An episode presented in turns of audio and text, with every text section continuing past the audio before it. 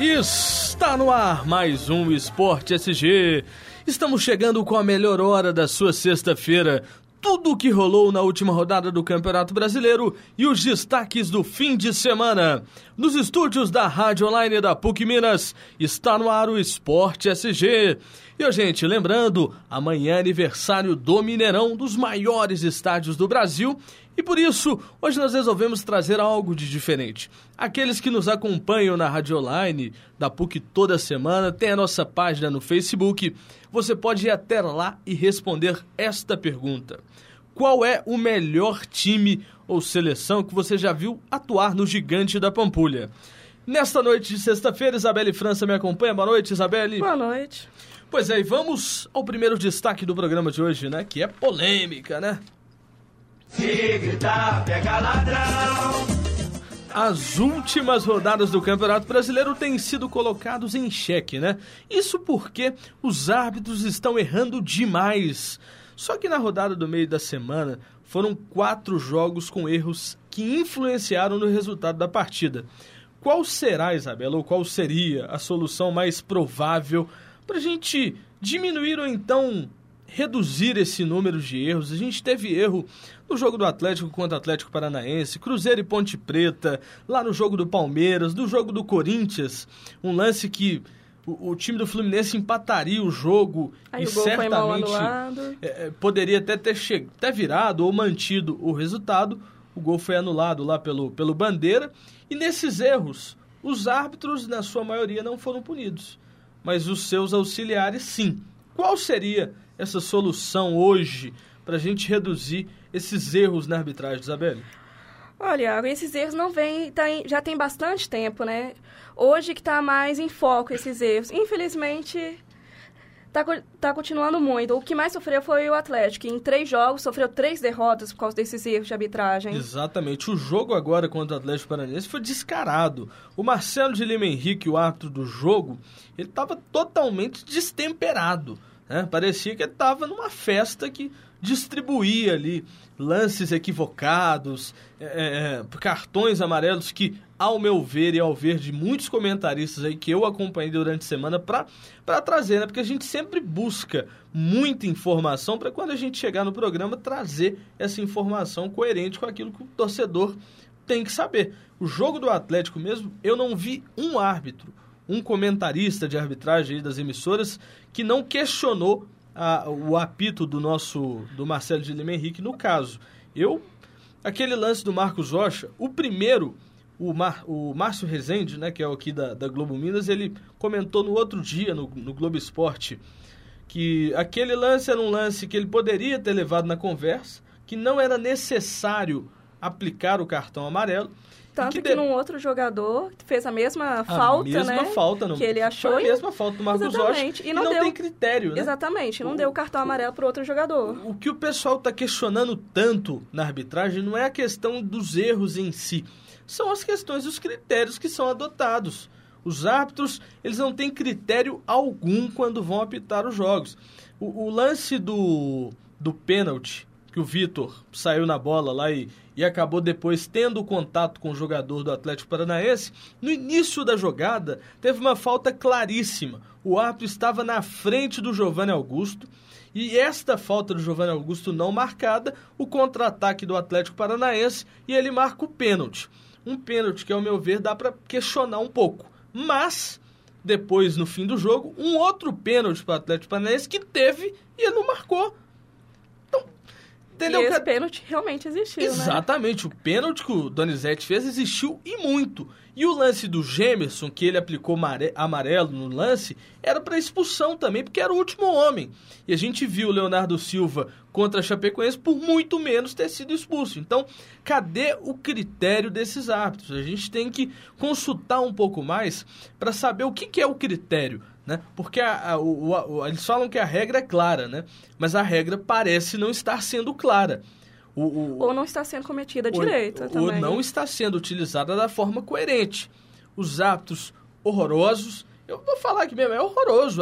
O apito. A arbitragem brasileira que, que, que é a gente está tendo mesmo. no Campeonato Brasileiro. Não é nessa rodada agora. É, é, eu também concordo que o Corinthians seria líder, mesmo se não tivesse errando, porque o Atlético estava no momento de caída, porque o Campeonato Brasileiro tem isso, é um campeonato longo.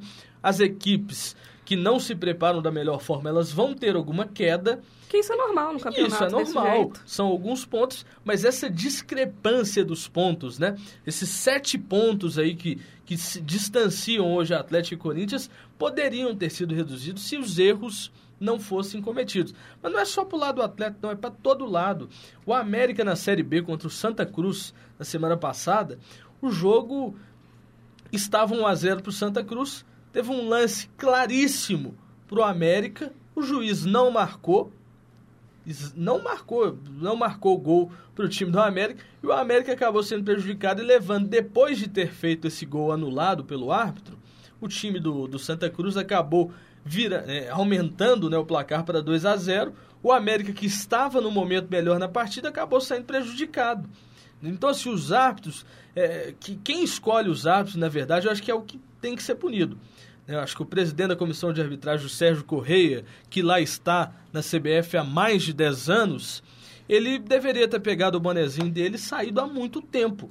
Eu acho que Não essa. só ele, né? Na CBF tem muita é, gente que é, Tem um dinossauro lá também que tem que sair, né? O dinossauro eu falo aqui que tem um preso lá, na, lá em Zurique, né? E tem outro escondido aqui com medo do FBI. Porque o Brasil está tendo um amistoso aí agora lá nos Estados Unidos, na Flórida, né? Era guardado o presidente. O presidentão tá com medo. Ele tá com medo, escondido aqui no Brasil, porque aqui o FBI não vai entrar para prender ele. Exatamente. Agora, se ele for lá, eles vão prender ele, lógico, é certo. Agora, o que a gente não pode colocar são, o, o, o, por exemplo, o menino que foi o bandeira do jogo do Atlético, o menino era o primeiro jogo dele na Série A. Só tinha pitado Série D. Pois é, e colocar de repente assim na Série A é um absurdo. Exatamente. E também foi um absurdo que eu não sei se você viu, igual a gente comentou há pouco tempo, foi o comentário da comissão que o, o auxiliares que foram afastados, a pauta que eles deram foi por causa do abaixo do desempenho padrão. É. Isso não é uma desculpa para poder abaixo, dar. Isso, isso é tapar também. o sol com a peneira. Exatamente. Ao meu ver, é exatamente isso. Eles pegam, tapam o sol com a peneira, por quê? Porque eles escondem esses caras que são pequenos, entendeu? Coloca os caras lá escondido, porque fala que é geladeira, mas geladeira nenhuma, gente. O cara já está escalado para pitar Série C nessa rodada agora do, do, do da sexta-feira, que Série C acho que é na sexta que acontece. Ele já está escalado para o jogo de Salgueiro e um outro time lá na Série C. Então, que, que geladeira que é essa? Entendeu? A gente tem. Só as desculpas que eles dão para poder cometer os erros deles próprios. E, e, e, já deixando avisado, novamente, o Atlético Mineiro teve escalado um árbitro experiente, etc. Mas o auxiliar será o primeiro jogo dele na Série A. Então, tipo, novamente, Corinthians vai ter um árbitro FIFA, auxiliares FIFA, o Grêmio vai ter árbitro FIFA, auxiliares FIFA, e o Atlético vai ter um árbitro que é da CBF, e o seu auxiliar ali, o primeiro auxiliar, se não me engano, ele é um auxiliar que terá sua primeira chance na Série A. É Você acha que ele vai né? entrar pressionado nesse jogo? Nem um pouco, né? né? Lá no Maracanã, o Vasco precisando ganhar, porque a situação do Vasco tá... Não, na minha opinião, o Vasco já tá caiu. No, já. Não é nem no preto, não. Tá no roxo, que é depois do preto, porque a situação no Vasco tá horrorosa. Entendeu? Tomou de 6 a 0 pro time do Internacional. Foi um absurdo é, é, é, o, que, o que eles estão fazendo com o Vasco, porque ele está devolvendo o respeito, né? Devolveu o respeito e está levando de 6 a 0 na última rodada. E, e, se não abrir o olho, pode até perder de novo para o Atlético. Que é muito provavelmente que aconteça. Exatamente. A gente já falou demais, mas vamos dar só mais uma notinha dessa arbitragem. Porque a gente tem que falar da arbitragem. Né? Fazer o quê? Vamos para o segundo destaque, né? Após a lambança da Comissão Nacional de Arbitragem, eles enviaram uma nota de esclarecimento sobre a arbitragem do dia 22 do mês de, da, da 22ª rodada. Vamos assim. E segundo a nota, a Comissão de Arbitragem da CBF trabalha com uma série de medidas para melhorar o nível de atuação dos árbitros. O texto afirma que a entidade tem promovido cursos e seminários para juízes que têm um percentual de acerto que chega a 90%. E ainda segundo o comunicado, os erros acabam repercutindo mais, porque mexem com a emoção. Olha como é, como é, como o texto é mágico, né? Como tem uma melodia no texto, né? É claro. Ah, a palhaçada, né? O pessoal da, da, da CBF, ele devia ter vergonha. O Sérgio Corrêa, essa semana, ele foi, ele foi procurado para dar uma resposta, um esclarecimento. Se ele se acha tão bem assim, se a arbitragem é tão boa assim, ele poderia muito bem chegar e falar: não, nós erramos, nós vamos fazer isso, nós vamos É, porque melhorar. teoricamente errar é normal, porque você tá no momento do jogo e ver esses lances é realmente difícil. Mas os erros que estão acontecendo ultimamente.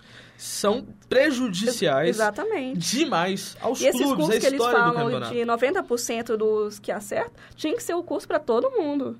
Exatamente.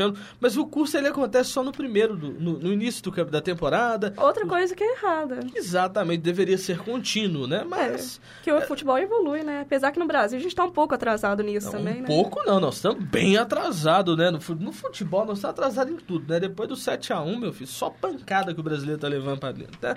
Mas, como nem tudo é tristeza e como agora é alegria, vamos falar de Cruzeiro, né? O Cruzeiro teve poucas mudanças sob o comando de Mano Menezes. O novo treinador revelou que pretende dar continuidade à equipe que vinha sendo escalado.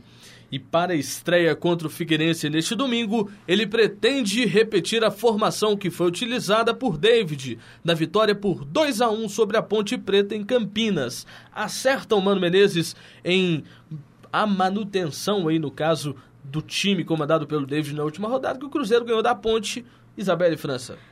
É, o Cruzeiro teve uns. Deu um suave respiro, né? Vamos dizer assim. O Mano. Ele vai fazer isso porque o Cruzeiro não tem um padrão de jogo. Então é difícil ele tentar modificar o time de qualquer maneira. Então, o jeito que o David fez, então deu certo, né? Aí ali depois ele pode com certeza mover algumas peças para poder adequar melhor. Exatamente. O Cruzeiro deve ir com o Gabriel Xavier de cara nessa partida, Isabelle? Eu acho que sim. É, Mudanças na zaga, elas poderiam acontecer durante o jogo também, Isabelle? Tá precisando, né? O Cruzeiro tá tendo muito erro de fase desde o início do ano. Exatamente. O Léo Então, tá sendo. consi- especulado que Exatamente, pode também. sair do Cruzeiro. E pra mim a maior perda do Cruzeiro nessa temporada seria a saída do Léo. Pra mim, ele hoje é o melhor zagueiro que o Cruzeiro tem. Exatamente. Que Dedé tá machucado, só volta ano que vem. É, o Dedé ele é um mito desde que chegou, né? É um É. mito, né? Ninguém Mas nunca dos viu, mas é um Mas dos mito. zagueiros que ele tem, que é no Cruzeiro temos, né? Então. Exatamente, mas o Léo hoje... Hoje ele é o melhor zagueiro do é Cruzeiro. incontestável que ele é o melhor jogador do Cruzeiro. O Cruzeiro está perdendo esse cara que, além de jogador, é torcedor, cara. Então, assim, eu costumo acreditar o seguinte. Se você tem o cara que é jogador e que veste a camisa e que honra, é bom. Agora, você, você tem isso tudo e o cara é torcedor do time. Ele veste a camisa com mais vontade, entendeu? Ele vai na dividida com mais vontade. Ele nunca entrega de bandeja. Ele nunca desiste. Mas entendeu? você. ah, Eu te faço uma pergunta. Você colocaria hoje o Zé na vaga e tiraria quem? O Léo, eu tiraria o Paulo, o Paulo André. Não, Pra mas mim, o Paulo André, teoricamente, já saiu da vaga, né? É, Por enquanto. Por enquanto saiu, mas ele é Aí, mas você é- colocaria é um que deixava político, quem? Manuel, né? o Léo, ou Manuel Bruno Rodrigo? Quem que você mexeria nesse Bruno momento? Rodrigo e Léo, pra mim tem que ser a zaga do Cruzeiro. Hoje. O Léo hoje tem uma movimentação um pouco maior, o Bruno, o Bruno Rodrigo é um jogador um pouco mais lento, mas isso não representaria grande dificuldade para os dois formarem essa dupla ali no Cruzeiro. Agora, a gente tem a questão da lateral. Entra Fabrício, entra Fabinho, no caso, lateral esquerda. Pra mim, hoje o Fabinho deveria entrar. Se o Mena, acho que já apresentou para a seleção, né? Então, Já. então Ele, o Fabinho Arrascaeta. seria a melhor opção. No lado direito, vamos deixar o Ceará que a experiência do Ceará nesse É, porque o momento Mike também teve o Mike alguns erros também. vinha numa sequência de erros que que para um jogador da idade dele é um pouco complicado. Vai ser um jogo no Mineirão, certamente teremos um grande número de torcedores do Cruzeiro. É, porque, Porque- nesse caso também, é, apesar, claro, a torcida cobra. O time tá jogando ruim, claro, cobra mesmo.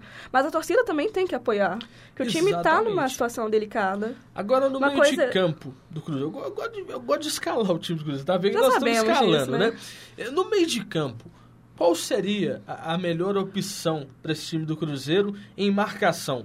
Deixar o Charles e o William ou modificar um pouco, tirar esses dois, dar uma movimentação um pouco maior e colocar o Cabral? Eu gostei do Ariel, né? Como que ele gosta de ser chamado. Sim, sim. Mas o Ariel ainda tá. Fora não tá sem. forma. Exatamente, tá sem ritmo. Mas eu gostei do jogo dele no Ponte Preta. Não sei se você viu, viu os Assisti. comentários. Assisti o jogo, assisti o jogo, assisti o replay. Eu, agora eu sou um, um premier também, sabe? Eu assisto todos os jogos e vejo as reprises. Porque tem que anotar, né? O que, que acontece no jogo. O Ariel Cabral era uma boa opção. E aí eu já colocaria o Charles. Eu não sei se o William seria esse jogador para estar compondo ali ao lado. Eu acho que o Charles tem uma saída de bola muito boa. E pode ficar preso, né? Já que o, já que o Ariel um gosta de se movimentar Exatamente. e um bom posse de bola. Na linha de frente, quem entraria? Primeiro- Gabriel Xavier, lógico É. ali, né? Manda o time do Cruzeiro centralizado. Isso, e eu não coloquei, primeiramente, não colocaria o Leandro Damião, deixaria o Vinícius Araújo. Deixa, é, o Vinícius Araújo é Que ele- bom. é, que além dele poder jogar como centroavante, ele tem aquela movimentação, como uma vez a gente falou também. Exatamente, o Vinícius Araújo era, uma- era interessante. O, o Alisson tá tranquilo ainda, né? Entraria caindo É, mas ali. o Alisson, ele foi pra seleção, né? É, já viajou, né? O Cruzeiro então tá complicado. né? Vai ter que jogar com o Marquinhos na frente, junto com o Vinícius Araújo. Entra caindo pela esquerda o, o Alano ou o, Vini, o Marcos Vinícius? Marcos Vinícius. Marcos Vinícius seria a melhor opção eu ali acredito que sim. do que o Alano? Exatamente. Então está escalado o time do Cruzeiro, tá vendo? Nós estamos quase colocados aí como novos técnicos do futebol, né? Tem que fazer curso primeiro. Mas vamos do Galo agora. A gente já falou demais do Cruzeiro. Os seguidores, ou melhor, seguidos erros, né, na verdade, que estão acontecendo e prejudicaram em muito o Atlético e deixaram uma mancha no campeonato, segundo o técnico Levir Coupe. Abre aspas para o técnico do Galo. O brasileiro de 2015 já está manchado pela arbitragem. Não me lembro de ter havido uma tamanha comoção em torno da arbitragem. Causa da desconfiança porque as situações são repetidas. Isso tira o foco do time. O Levir Coupe tá certo, né, Isabel? Certíssimo, não tem nem o que discutir. é, porque- Mexe com o emocional do time também, dos jogadores. Por mais que o cara entre em campo com aquela coisa, não, eu vou jogar bem, o árbitro não tá querendo me ferrar, vou, vai ser muito bom o jogo. Aí com 10, 20 minutos, você tem dois lances Polêmicos, polêmicos assim. contra o seu time, você acaba perdendo um pouco o foco. E, e vamos colocar com verdade, o time do Atlético contra o Atlético Paranaense estava jogando muito bem. Entendeu? O problema é o, é o seguinte, depois que o Marcos Rocha saiu, ainda assim o Atlético jogava muito bem. Tomou o gol, ainda assim a pressão era muito grande. Só com um jogador a menos, É a situação né? ficou muito complicada. O cansaço no final dos jogadores do Atlético era muito grande. Tanto é que acho que o encerrou a partida com uma substituição podendo ser feita. E ele não fez, porque não tinha muito o que fazer. Entendeu? Vai tirar o Luan, que apoia demais na marcação. E me... Luan estava exausto depois desse último jogo. Estava exausto mesmo. Agora, os jogadores do Atlético saíram criticando demais. E a semana começou com. A semana começou, a semana continuou pós a rodada no meio de semana, com os jogadores falando ainda dessas questões de arbitragem, mas já tentando manter o foco, virar ali o jogo e literalmente mostrar que ainda dá. Porque o São Paulo, quando foi tricampeão na última, né, quando foi tricampeão realmente no seu último ano ali, daquela sequência como disse Ramalho, nesse mesmo momento ele estava a oito pontos do líder. E o São Paulo conseguiu, com a mesma situação, faltavam 16 rodadas aí para serem disputadas, 48 pontos para serem jogados e tinha confronto direto. E o São Paulo foi campeão. Então, dá para acreditar e tomara, né, que essa reviravolta aconteça no Atlético Mineiro. É, algo a acrescentar no Galo ou a gente já pode falar dos jogos Não, marcantes? você Só pra falou. gente Vamos falar dos jogos marcantes Vamos falar primeiro. dos jogos marcantes, né? O nosso Tiago Augusto aqui do nosso programa, aqui, programa bom aqui, né? Pessoal que faz piada, eles acham que fala de futebol, mas eles fazem piada, lógico. Ele colocou os seus dois jogos mais marcantes. Um foi Brasil e Argentina em 2004 e foi 3 a 1 para a seleção brasileira, três gols do Ronaldo e um do Sorin. Nesse jogo, ele colocou que a torcida cantou o hino de alguns clubes mineiros, que na época fez algumas músicas engraçadas aí com o narrador esportivo Galvão Bueno. Mas é, e o outro jogo, lógico, foi a campanha do Cruzeiro em 2003, todos os jogos. Não tem um jogo em 2003 que não tenha sido emocionante para ele. E o segundo foi o Marco Túlio. Marco Túlio é do programa Futebol e Prosa, programa bom. E esse é um programa bom, o pessoal entende futebol, sabe? Muito mais que a gente fique quebrando cabeça aqui. Falou o time dele, assim, o jogo marcante dele foi Cruzeiro e São Paulo pela Copa do Brasil também em 2003, né? Que foi aquele ano da tríplice coroa do Cruzeiro. Isabelle França, você falava de jogos marcantes. Qual foi o seu jogo mais marcante no Mineirão? Acho que é um que a gente não gosta muito de lembrar, a Alemanha, né? Brasil e Alemanha 7x1, né? Pois é. Esse jogo é marcante na, na história de todo o futebol brasileiro, na história de todos que estavam, todos que viram. E você, qual que é o seu o jogo meu mais... jogo marcante? Eu acho que teve um jogo recente também, sabe? Melhor, né? Porque esse, esse foi o título da Libertadores pro Atlético. Acho que esse tudo que envolvia aquela situação, as circunstâncias de nunca ter conquistado, ser o azarado, ser isso, ser aquilo, o Cuca treinando um time, entendeu? O Cuca mais azarado que o Atlético, toda tudo que envolvia aquele jogo, acho que aquele jogo foi emocionante, aquele jogador, o e atacante as partidas também que o Galo teve, né? Não, lógico. Sim, mas o Mineirão, 50 anos, né? 50 anos do Mineirão, muitos jogos. Aí você lembra do Tropeiro. Tropeiro sensacional, mas o antigo, esse que tá lá agora não é bom, não. Porque não, não vale a pena, não. Agora, o, o, antigo era fenomenal.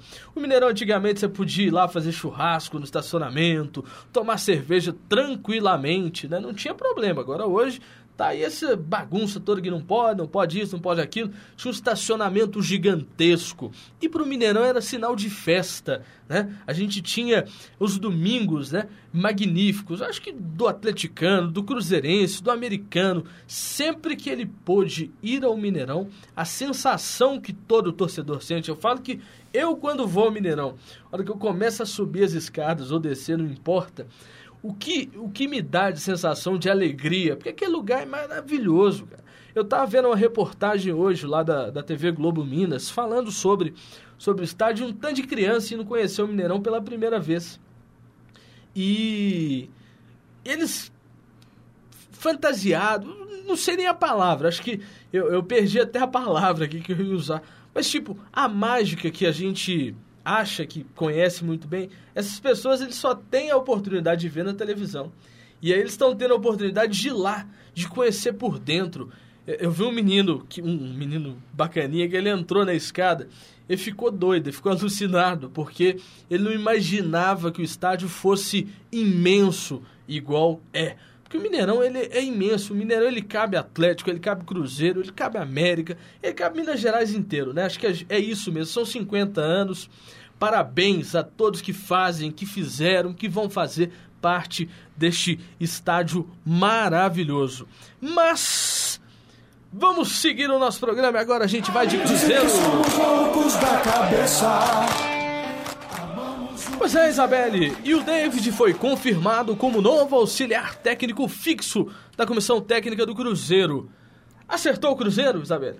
Acertou, não fez mal de ter. Não, exatamente, Isabelle França. Mas o David é o nome que o Cruzeiro realmente necessita agora para essa, essa função ele vai ser o auxiliar fixo do Cruzeiro, vai ajudar em muito, no caso, o, o Mano Menezes. Sim, que ele também já, desculpe estar até te cortando, ele já estava treinando o Cruzeiro, né? Na Exatamente. época do Vanderlei. Então, teoricamente, não vai fazer... Dizem, né, dizem, eu não sei. Mas dizem que é ele que treinava, né? Mas, é, né? Então, mas então como, vai... como os, os, treinos do Cruzeiro são fechados, ali é só a imprensa que tem esse grande acesso, a gente não tá todo dia lá no Cruzeiro para ver, mas boa sorte para o David. Será que vai dar certo? Tomara que ele fique, que futuramente é, seja. O Cruzeiro precisa um de mudanças, técnico, né? né? É isso que o Cruzeiro está precisando no momento. Você tinha, antes do, do, do, programa, falado de uma, de uma nota de esclarecimento que você, você trouxe? Não teve nenhuma, não? Não teve, não? Então, beleza. Vamos de galo de novo? Vamos de galo. Pois é, essa não é oficial, Isabelle França. O técnico Levir Coupe ainda não liberou qual deve ser o time titular do Atlético para enfrentar o Vasco no sábado pelas peças que o time do Galo vai ter em campo, né? Provavelmente a gente não vai ver todo mundo, porque tem jogador suspenso, tem jogador na seleção olímpica, tem jogador na seleção brasileira. É, tem jogador que também fica com desgaste também, Exato, né? tem jogador contundido. E vamos ao provável time do Galo para esta rodada contra o Vasco. Jogo, para mim, acho que vai ser o jogo mais tenso da rodada. Mas vamos lá. Vitor no gol, Patrick no lado direito, Leonardo Silva de Carlos na zaga, Pedro Botelho no lado esquerdo, Leandro Donizete, Rafael Carioca, Dátulo, Giovanni Augusto e Thiago Ribeiro compõem o meio de campo e Lucas Prato é o, ar... é o... é o artilheiro do Atlético, mas é o atacante do Atlético. É um time bom para pegar o Vasco, Isabelle? Hoje é difícil você comentar com o do- sobre o Vasco, né? Que o Vasco ele tá com o emocional lá embaixo e É, tá com o emocional lá É. embaixo, mas eu- ninguém quer ser aquele time que vai ser o time que o Vasco vai começar a revirar a volta, né? Então, Exatamente. O- é, a possibilidade hoje do Vasco cair já está praticamente 90% garantida, né? Então, vai ser um jogo complicado, independente da situação.